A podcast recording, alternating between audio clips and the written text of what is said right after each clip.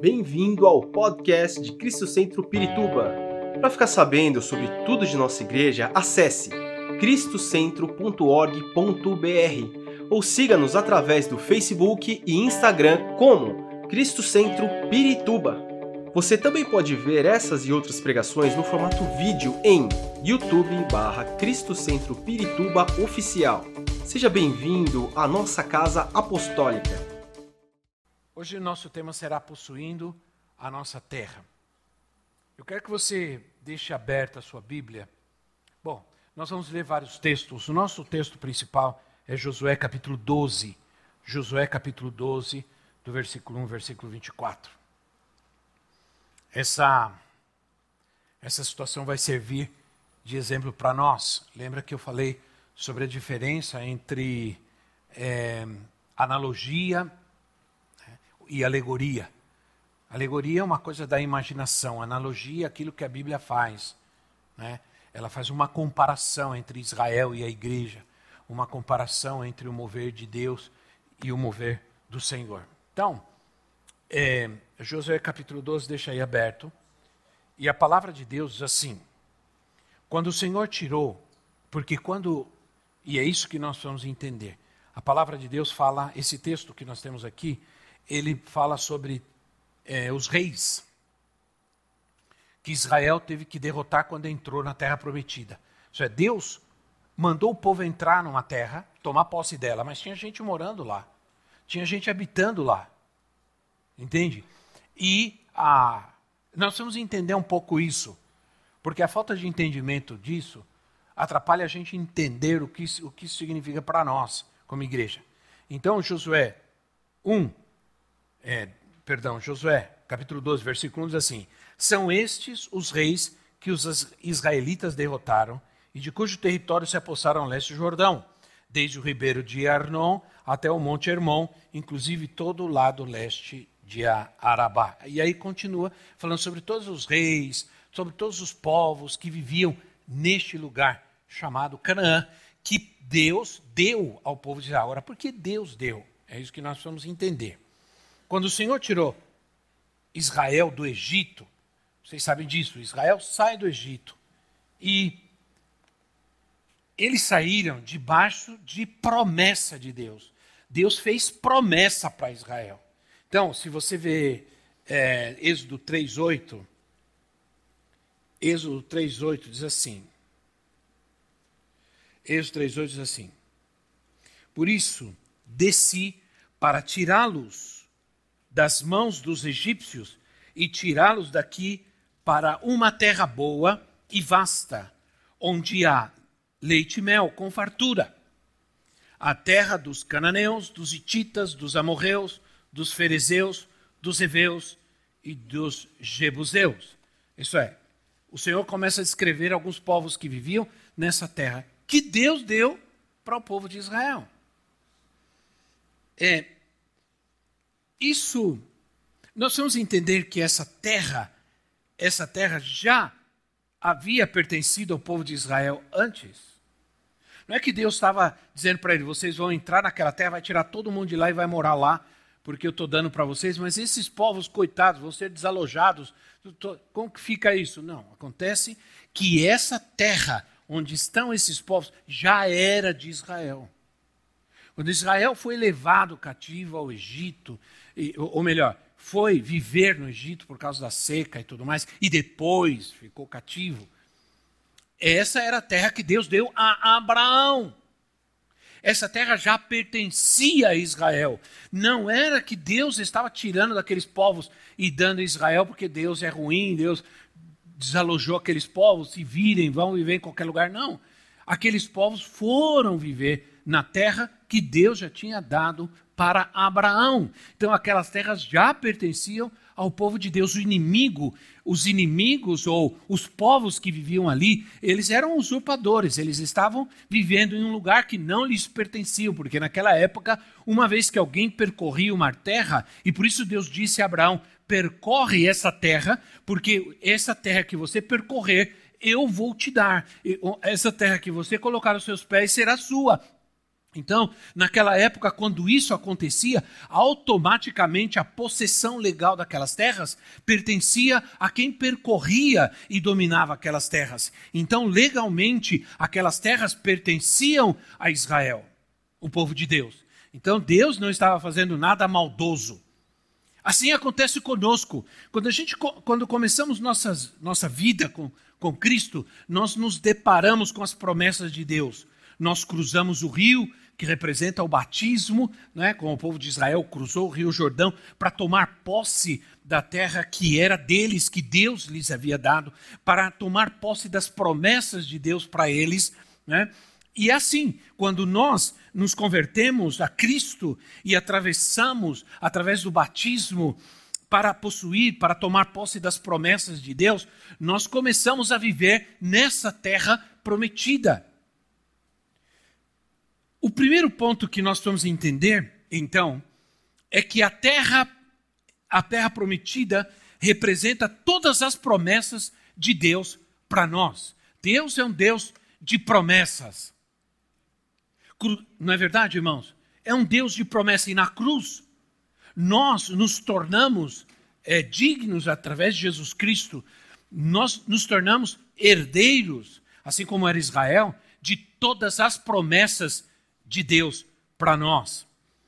É, a terra prometida, ela representa o lugar de bênçãos, de bênçãos de, de Deus para seus filhos, para aqueles, para aqueles que creem. A terra também pode representar a nós mesmos, mas também pode representar nosso contexto de vida, nossa família, nosso trabalho, tudo aquilo que nos rodeia. Pode ser representado como terra prometida. Ora, nós viemos da terra, nós somos, nós viemos do pó da terra, nós somos terra. O homem veio do, do, da terra, vai voltar à terra, veio do pó, o pó voltará, diz, diz é a palavra. Então, há um contexto histórico que nós precisamos entender: de que Deus não estava tirando maldosamente a terra daquele povo, Deus estava restituindo ao seu povo aquilo que lhes pertencia. Amém, irmãos? É uma restituição de Deus ao seu povo. Claro, o povo perdeu, e aí é onde nós entramos. O povo perdeu as promessas de Deus, perdeu aquilo que Deus, é, o, o propósito de Deus, por causa do seu pecado. O pecado não, não somente nos afasta de Deus, mas o pecado também tira todo o propósito de Deus em nossa vida.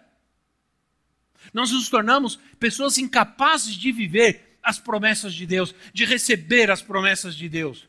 Porque pecado é barreira, pecado é separação do homem com Deus. Nos separamos completamente quando, é, quando pecamos. Eles perderam a sua terra e foram ser escravos. Por quê? Porque não obedeceram a Deus. Porque é, Deus permitiu que aqueles povos ficassem naquela terra. Porque Deus permitiu que aqueles povos invadissem aquela terra? Porque o povo saiu dali. A Bíblia diz assim: não deis lugar ao, ao diabo. Se você dá lugar, se você deixa o espaço vazio, o inimigo entra, ele toma aquele lugar. Jesus disse: é, se o espírito, que você expulsa um espírito, ele sai, você desaloja aquele espírito, ele sai, anda por lugares áridos. Isso está em Mateus ele, ele volta, encontrando aquele lugar vazio, desocupado, ele vem morar e vem morar com mais gente, ele traz mais gente. Entende? A nossa vida sem Cristo está vazia, mas ela não fica vazia. O inimigo não vai deixar minha vida vazia. Ele quer, ele quer entrar e ocupar esses espaços vazios da minha vida, esses espaços de ausência de Deus, da palavra de Deus, do Espírito Santo. Entende, irmãos? Por isso a gente diz, quando, quando eu não tinha Jesus, eu tinha um vazio na minha vida. Você tem razão, as pessoas não sabem explicar o que acontecia, né? As pessoas não sabem explicar qual era o problema. O problema é que você tem um vazio na sua vida que só pode ser preenchido com a presença de Deus. À medida que você não preenche esse vazio com a presença de Deus, o inimigo vem e ocupa este lugar. E agora você muitas vezes precisa ser liberto. Isso é, esses inimigos precisam sair daí em nome de Jesus. É isso que nos fala a história dos, dos reis. Isso que nos fala a história dos reis. Isso é muito importante a gente entender. As consequências da desobediência do povo de Israel foi terrível. Há muitas consequências em desobedecer a Deus. E as pessoas vivem, você vive, mas não dá espaço para Deus na sua vida, não dá lugar para Deus na sua vida, não busca a Deus, não ocupa este lugar. Alguém vai ocupar. Lembra que eu falei? Não basta, num desse, dessas quintas-feiras eu disse, não basta apenas, como diz a Bíblia, não basta apenas se afastar do mal, você tem que fazer o bem. Sim ou não? A Bíblia diz: não, se, se afaste do mal e faça o bem. Isso é, você não basta só eu não faço nada de errado, eu sou bonzinho, eu cuido da minha família, eu trabalho, está tudo certo. Não está, não. Você precisa buscar Deus, ocupar a sua vida. Com Jesus na tua vida. Amém? Você precisa buscar ocupar a tua vida em buscar a Deus, em orar, em crescer. Não pode ser achar que você é bonzinho e que porque você é bonzinho está tudo certo na sua vida. Não. Vai estar tá cheio de gente boazinha no inferno. E vão dizer assim, nossa, mas era, era tão bonzinho e vim para cá. Pois é. Né? Olha, Ju, Juízes, capítulo 2, versículo 20, 20 a 23. Juízes, diz assim, Juízes 2, 20. Por isso, a ira do Senhor acendeu-se contra Israel. E ele disse, como este povo violou a aliança que fiz com seus antepassados e não tem ouvido a minha voz, não expulsarei de diante deles nenhuma das nações que Josué deixou quando morreu. Eu as usarei para pôr Israel à prova e ver se guardarão o caminho do Senhor e se andarão nele, como fizeram seus antepassados. O Senhor havia permitido que essas nações permanecessem, não as expulsou de imediato e não as entregou nas mãos de Josué. Josué tinha derrotado e dominado aqueles povos. A tarefa do povo era só expulsá-los. Era só expulsá-los elas colocar eles para fora das suas vidas. Eles não fizeram. Eles não fizeram. Não obedeceram. Negligenciaram vencer, expulsar um inimigo que já estava derrotado. Você precisa entender uma coisa: todas as vezes que a gente expulsa Satanás, ele já é um inimigo derrotado. Mas nós temos que expulsá-lo.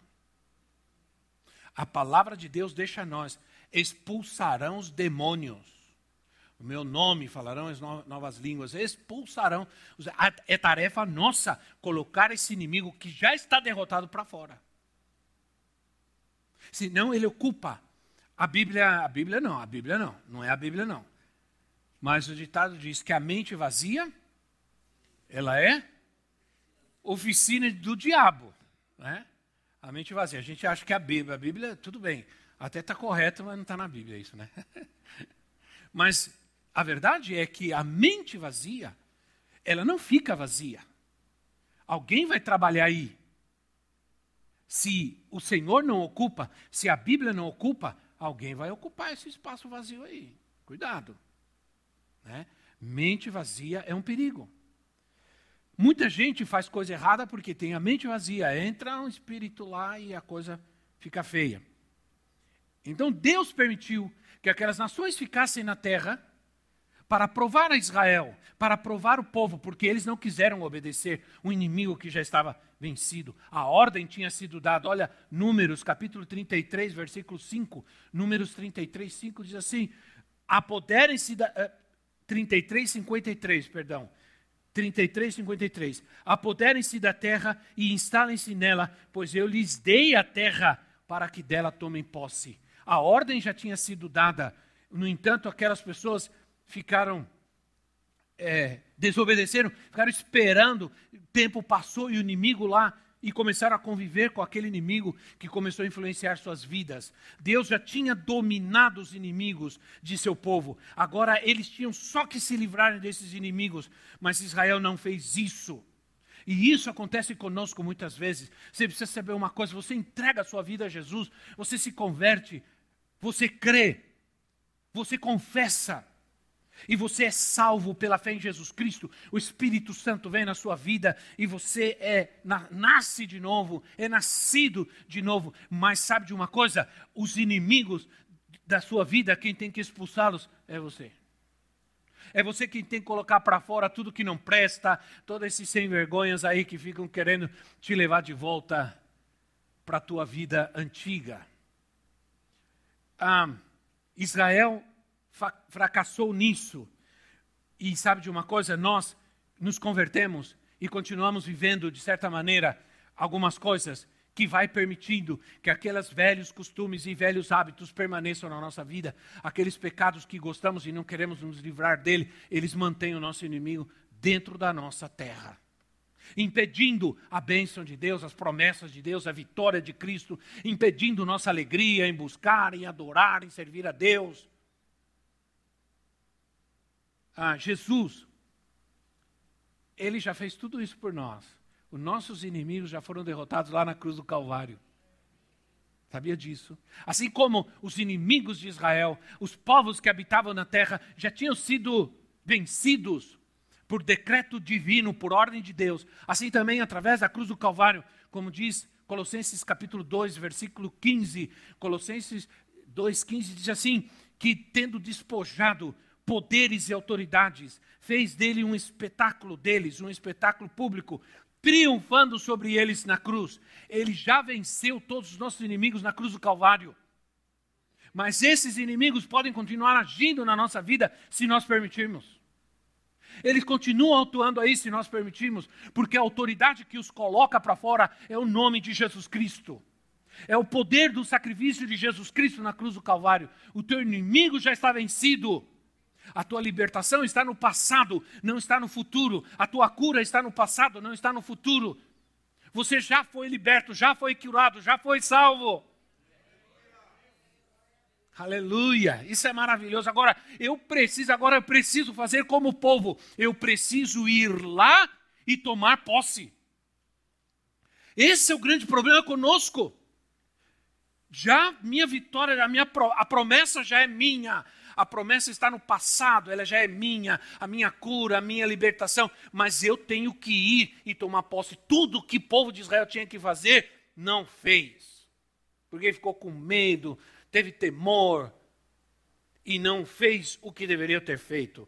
Deus faz tudo por nós e às vezes a única coisa que nós vamos fazer, nós não fazemos.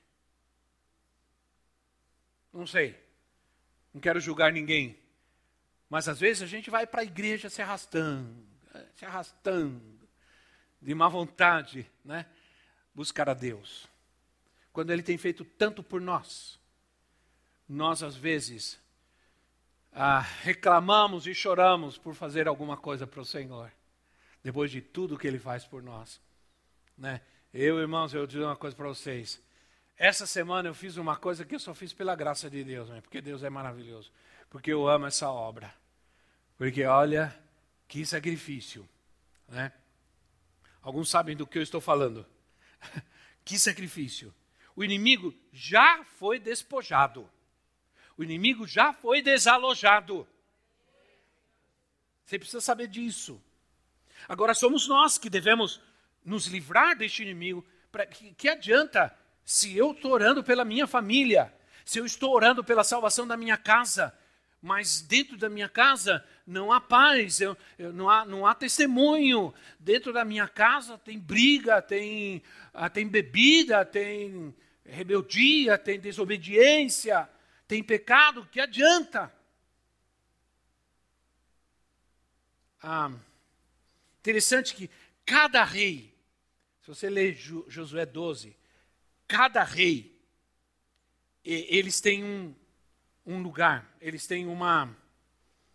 É, eles representam um princípio que está operando em nós e que Deus nos quer livrar. Não é à toa que a Bíblia menciona todos os lugares e todos os reis. Você começa a estudar esses nomes, você começa a perceber que eles são princípios. Porque primeiro, lembra, Paulo diz assim: primeiro o natural, depois o espiritual. Aquilo que aconteceu naturalmente com Israel é um sinal do que Deus vai fazer na igreja. Na igreja. Então, embora muitas vezes há uma ideia de que vamos anular o Antigo Testamento, o Antigo Testamento foi para Israel e o Novo Testamento é para a igreja, mas de todos modos também vamos deixar de lado Paulo, porque Paulo é machista, Paulo é homofóbico, é, vamos só ficar com Cristo, Cristo é bonzinho, não fala mal de ninguém, e não é assim não. É? Não é assim não. Cristo veio manifestar a ira de Deus, o propósito de Deus, e Jesus disse vocês se preparem, porque se vocês não se cuidarem, um dia vai um dia a ira de Deus se manifestará e vocês serão julgados. Né? Um dia, irmão, Jesus veio e veio e morreu na cruz, veio humilde e tudo, mas da próxima vez que ele voltar, ele vai voltar com espada. A Bíblia diz isso. A visão que se tem do Senhor é de um guerreiro poderoso que vai voltar com espada e a espada vai Vai, vai. Preparem-se, irmão. Vai ser espada para todo lado. Então, não. Vamos ver rapidamente, porque nós não vamos poder. São 31 reis. 31 reis, 31 nações que estavam vivendo em Canaã. Não dá para ver todos. Quem sabe a gente pode fazer um estudo para ver todos. Mas, por exemplo, começa falando sobre o Seom, rei de Esbom, Lembra que são nomes estranhos, né? É, tudo bem. Seom, rei de Esbom. Seom significa. Vamos lá. Significa ousadia da carne. Significa ira, raiva. É isso que significa o nome. Não é à toa que está aqui, né? E o Senhor está dizendo, e Deus está dizendo para Israel: manda esses caras embora da tua vida. Não vive com essa gente aí. Não aceita isso. Olha o que Deus está dizendo. Esbom, raiva. Infelizmente, muitos se converteram, mas ainda não se livraram. Não colocaram Seom para fora da sua vida. Continua a gente irada, raivosa, gritona, briguenta, rabugenta. Né? Brigando dentro de casa, brigando na rua, em todo lugar no trânsito, ainda estão com esse princípio operando nas suas vidas, controlando sua terra, impedindo a bênção de Deus.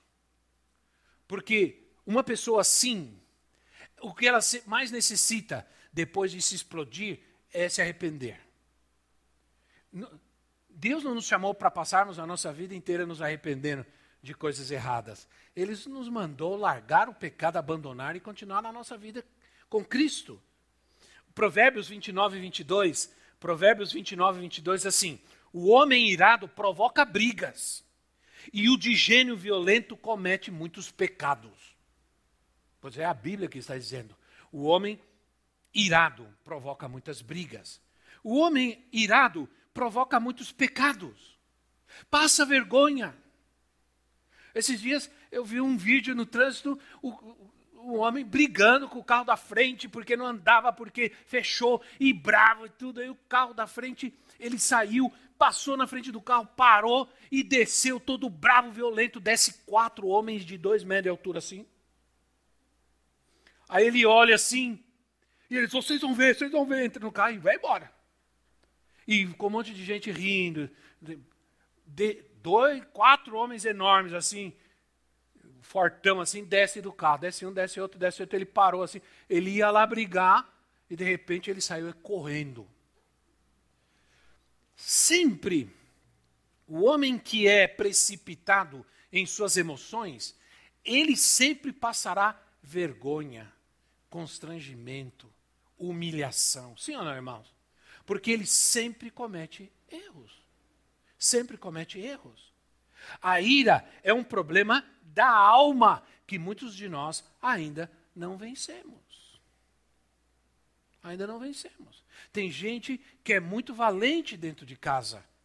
Lá fora não, mas dentro de casa é muito valente. A ira em si, isso que nós precisamos entender, a ira em si, ela não é pecado. Ela é uma emoção como qualquer outra. Né? E, e o que confunde as nossas emoções é a nossa religiosidade. Porque você não pode é, é, dizer que um cristão que é ira, que se ira, é uma pessoa sem personalidade. Aliás, o cristão não é uma pessoa sem personalidade. É, o, o cristão às vezes fica bravo, eu fico bravo às vezes, né? Tá, é, tá, tá ficando cada vez mais difícil ficar bravo. Tem gente que vai ficando mais velho, vai ficando mais chato. Eu tenho orado a Deus e jejuado para ficar mais velho e mais simpático. E não chato, rabugento. Né? porque, ah, principalmente porque eu tenho duas netinhas maravilhosas, eu tenho que ficar bem, feliz da vida. Porque as netinhas têm que fazem o que querem com o avô, puxa a orelha, puxa o nariz. Não sei por que elas gostam de pegar o nariz do avô tudo. E puxa, e pega, e pisa e tudo, né? Então, a ira em si, ela não é pecado. Sabe qual é o problema da ira? O problema da ira é quando ela mora, quando ela habita. Então, quando a gente não coloca esbom para fora, e ele fica lá. Por isso Jesus disse, ou, ou, melhor, por isso a Bíblia diz: não é, irai-vos e não pequeis. Não se, não deixe o, o, sol se pôr sobre a vossa ira. Isso é, não está dizendo, ah, não, não, está dizendo, não deixa a ira viver aí, não deixa a ira habitar aí, se livra dessa ira se livra desse rei que está. Do... A ira domina e controla. E é um perigo quando a ira se levanta e te controla por um, dois, três minutos. Já pode fazer um estrago grande na sua vida, sim ou não? Pode até matar alguém. Não estou dizendo que você vai fazer isso, mas tem gente irada lá fora que num minuto de domínio desse espírito, pá, por isso nem todo mundo pode ter arma. Né? Porque tem pessoas que são iradas e a ira provoca, mas aí a ira ela só é má quando ela fica, quando ela habita, quando ela domina. E o que a Bíblia nos diz é coloca para fora. Coloca para fora. Então, e além do mais, a Bíblia diz que a ira, quando ela se aloja e ela mora ali, ela vai criar raízes. Raízes de amargura, diz Gálatas. Cuidado com a ira, porque a ira provoca a raiz de amargura. E essa raiz de amargura, sabe qual é o pior? Vai contaminar a outros. Vai contaminar a outros. Quando a ira é aninhada, nós permitimos que ela permaneça, vai produzir atitudes desastrosas. Por exemplo, vingança, abuso verbal, contenda ou divisão, insensatez, então, o que devemos fazer? A ira precisa ser reconhecida. Eu preciso reconhecer que eu sou uma pessoa de pavio curto, uma pessoa brava, uma pessoa que fica com raiva, com briga por qualquer coisa, se irrita por qualquer coisa, fica chato por qualquer coisa. E pedir ao Senhor, Senhor, me liberta. Eu quero colocar esse rei na minha vida para fora. Quero colocar esse bom para fora da minha vida. Esse espírito tem que sair da minha vida. A Bíblia diz que o homem de Deus para ser manso, é? manso, humilde. A Bíblia diz: longe de vocês toda gritaria. Paulo diz assim: afasta de vocês Afasta a gritaria da sua vida, porque eu não preciso reagir com as pessoas de maneira que elas reagem comigo. Eu não, não devo ser aquela pessoa que diz: eu não levo desaforo para casa, falou comigo, eu também falo. Até... Isso não, isso não adianta nada, não resolve nada. A Bíblia diz assim: que a resposta branda aplaca. A resposta branda aplaca o furor, aplaca a raiva. Experimenta não responder para a pessoa no mesmo grau, nem atitude, nem tamanho, nem volume dela. Você vai ver o que acontece. Acaba a briga na hora, porque o ditado diz: quando dois, um não quer, dois não briga. Por que tem briga? Porque os dois se levantam, os dois espíritos. É? Então, irmãos, quando a ira domina, controla as nossas ações, a Bíblia diz que nos tornamos insensatos. Loucos, insensatos. Perdemos a razão, perdemos o controle. Mas tem um outro rei que ainda tem uns minutos para terminar com ele. Não, com ele não, falando dele. Né? Quem vai terminar com ele vai ser você. Que diz assim, Pirã, e não é. Eu, eu, li uma versão que dizia pirão. Falei, eu não vou usar pirão, porque senão os nordestinos vão. Né? Piran, rei de Jarmute. Está lá no texto. Piran significa rebelião, significa indisciplina. Pode também significar alguém selvagem, no sentido de, ah, de não, se, não se deixar é, amansar. Ou também tem a ideia de itinerante. Sabe pessoa itinerante? Ah, você é, você é evangelista, sou de qual igreja? Não, eu sou itinerante, não tenho igreja nenhuma. Eu, isso não existe. Não existe ministério itinerante. Né? Ah, você é crente? Eu sou crente, graças a Deus. Tem muito isso hoje, né?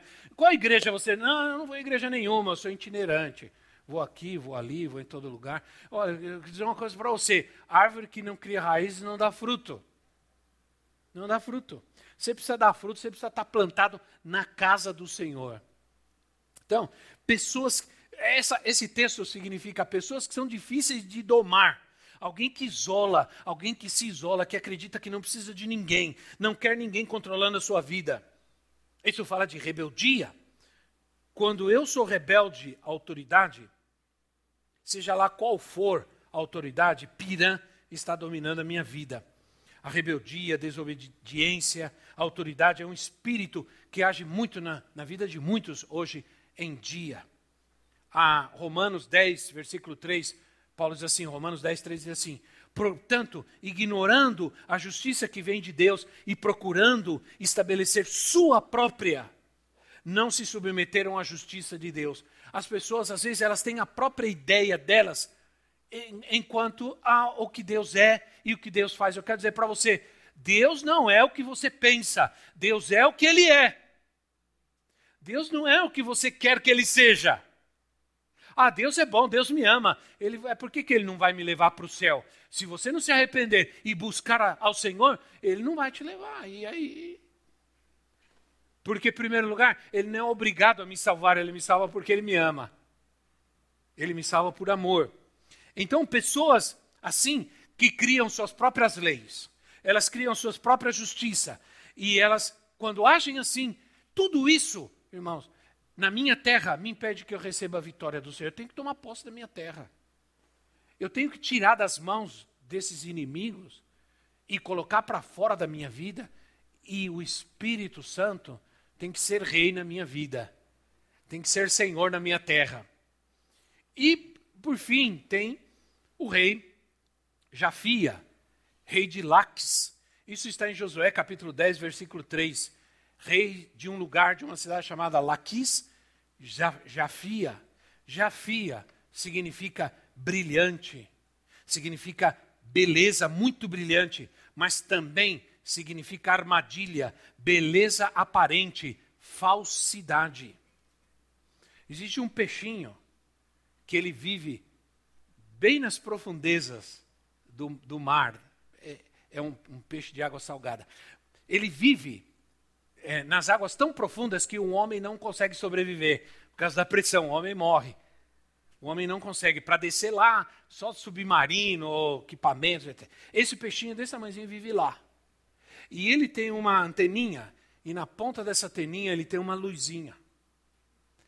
E ele, quando quer se alimentar, ele liga essa luzinha ele aciona, não sei como, não me pergunto, pergunto para Deus, foi ele que fez. Ele aciona essa luzinha e, ele, e na, na, escuridão do mar profundo, aquela luzinha, aquele ponto brilhante chama atenção. E aí o peixe vai lá, o, os crustáceos vão lá e ele, buf. Ele... A ideia aqui de Jafia é essa ideia. Porque essa palavra significa também armadilha a, a, através da beleza aparente, representa falsidade, beleza falsa. Ai, ai, ai. Aquela beleza que começa a tirar, né? Tira a maquiagem, tira, o, o, o, tira a sobrancelha, tira os cílios, tira a dentadura, tira tudo. Tira a perna, não, tira a perna não. Né? Existe muita beleza falsa hoje.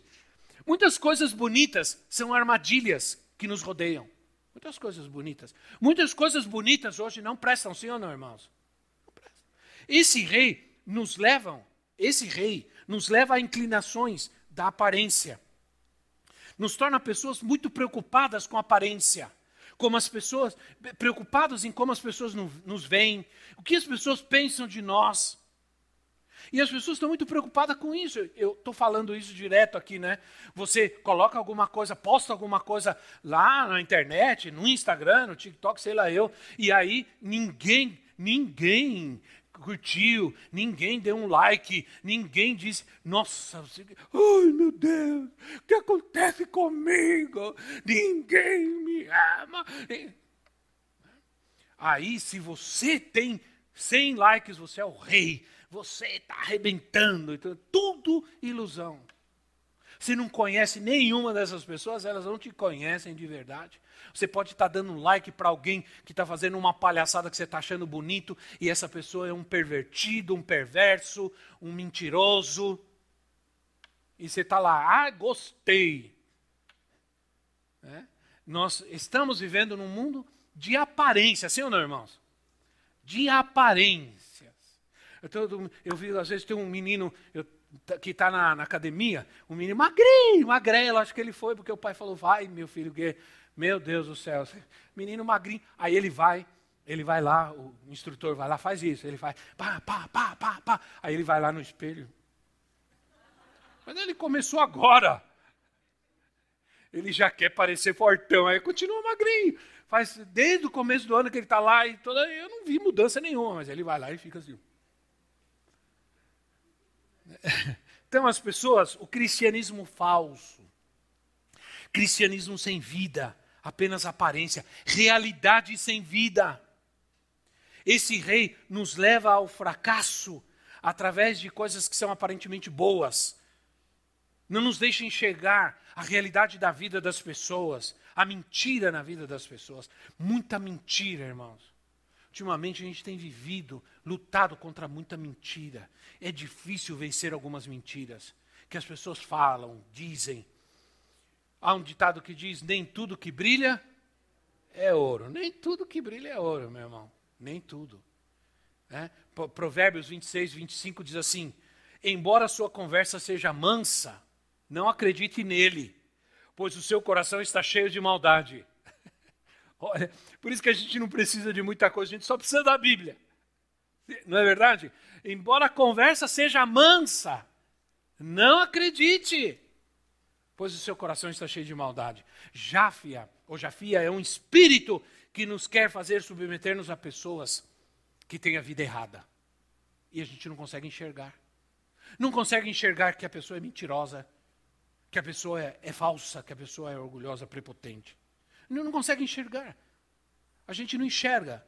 Esse é um espírito que cega as pessoas é, e nos leva, nos leva a ignorar os erros de uma pessoa, as suas falhas, porque por estima, por outras razões. Jesus criticava os fariseus porque eles tinham aparência de piedade, de santidade, de bondade, é, mas não eram. Eram sepulcros caiados, não tinha transparência, escondiam seus maus hábitos, suas mentiras, suas impiedades, me escondiam de todos e eram pessoas extremamente admiradas. Mas escondia o seu erro, escondia seu pecado, sua mentira, sua falsidade, sua hipocrisia. Colossenses 2:23 diz assim: essas regras têm de fato aparência de sabedoria com a sua pretensa religiosidade, falsa humildade e severidade com o corpo, mas não tem valor algum para refrear os impulsos da carne. Não tem valor nenhum. Essas é tudo aparência. Jafia é um rei que quer dominar nossa vida e nos manter no legalismo, aqueles que julgam todo mundo e nunca a si mesmos, como disse Jesus. E finalmente, para terminar, pretensa religiosidade, falsa humildade é algo que existe muito hoje. Nós precisamos.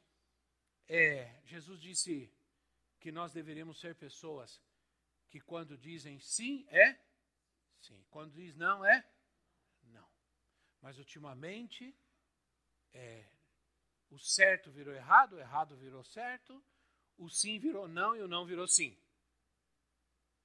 Infelizmente. A aparência, a, esse rei nos impede de ter uma vida cristã autêntica e não viver. O, porque se nós não vivermos isso, irmãos, nós não vamos poder viver a vida abundante de Cristo. Cristo veio dar vida abundante. Nós já temos. Ele já fez. Ele já nos deu.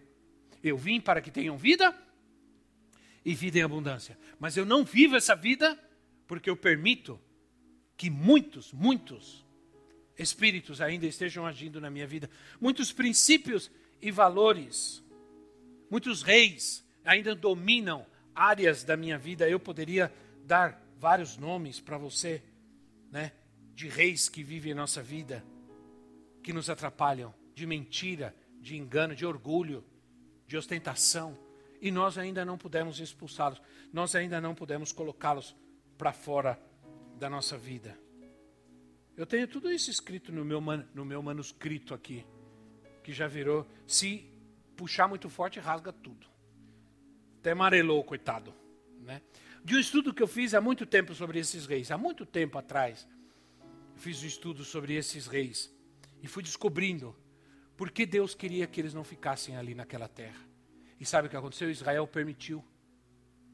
Israel permitiu, não obedeceu e permitiu. Sabe o que aconteceu? Esses reis começaram a dominar, eles começaram a influenciar a Israel com seus costumes, seus hábitos, com as suas, com seus, com a sua religião. Eles começaram a influenciar Israel e Israel começou a se desviar pouco a pouco outra vez de Deus. Começou a se afastar outra vez de Deus porque permitiram o que o Senhor está dizendo para nós hoje é que a gente deve ser radical nesse sentido. Não permito que esses espíritos vivam na minha vida. Não permito a raiva, não permito a falsa religião, a religiosidade falsa, não permito a mentira, não permito o engano na minha vida. Não tem um, um, um rei que ele age na área sexual muito forte, que cria um domínio nessa área, a pessoa é dominada por essa área completamente. É um cristão, ama a Deus, mas tem essa área da sua vida controlada, dominada e não consegue se livrar. Precisa ser liberto em nome de Jesus. Tem que colocar para fora da sua vida. Você tem que ser forte, você tem que ser valente e dizer: Espírito, sai da minha vida, sai da minha terra, porque eu quero que a minha terra seja abundante. Eu quero que ela tenha uma semeadura abundante da palavra, da semente da palavra de Deus, que a palavra cresça na minha vida, dê frutos, prospere na minha casa, na vida dos meus filhos. Amém, irmãos? Vamos nos colocar em pé em nosso lugar.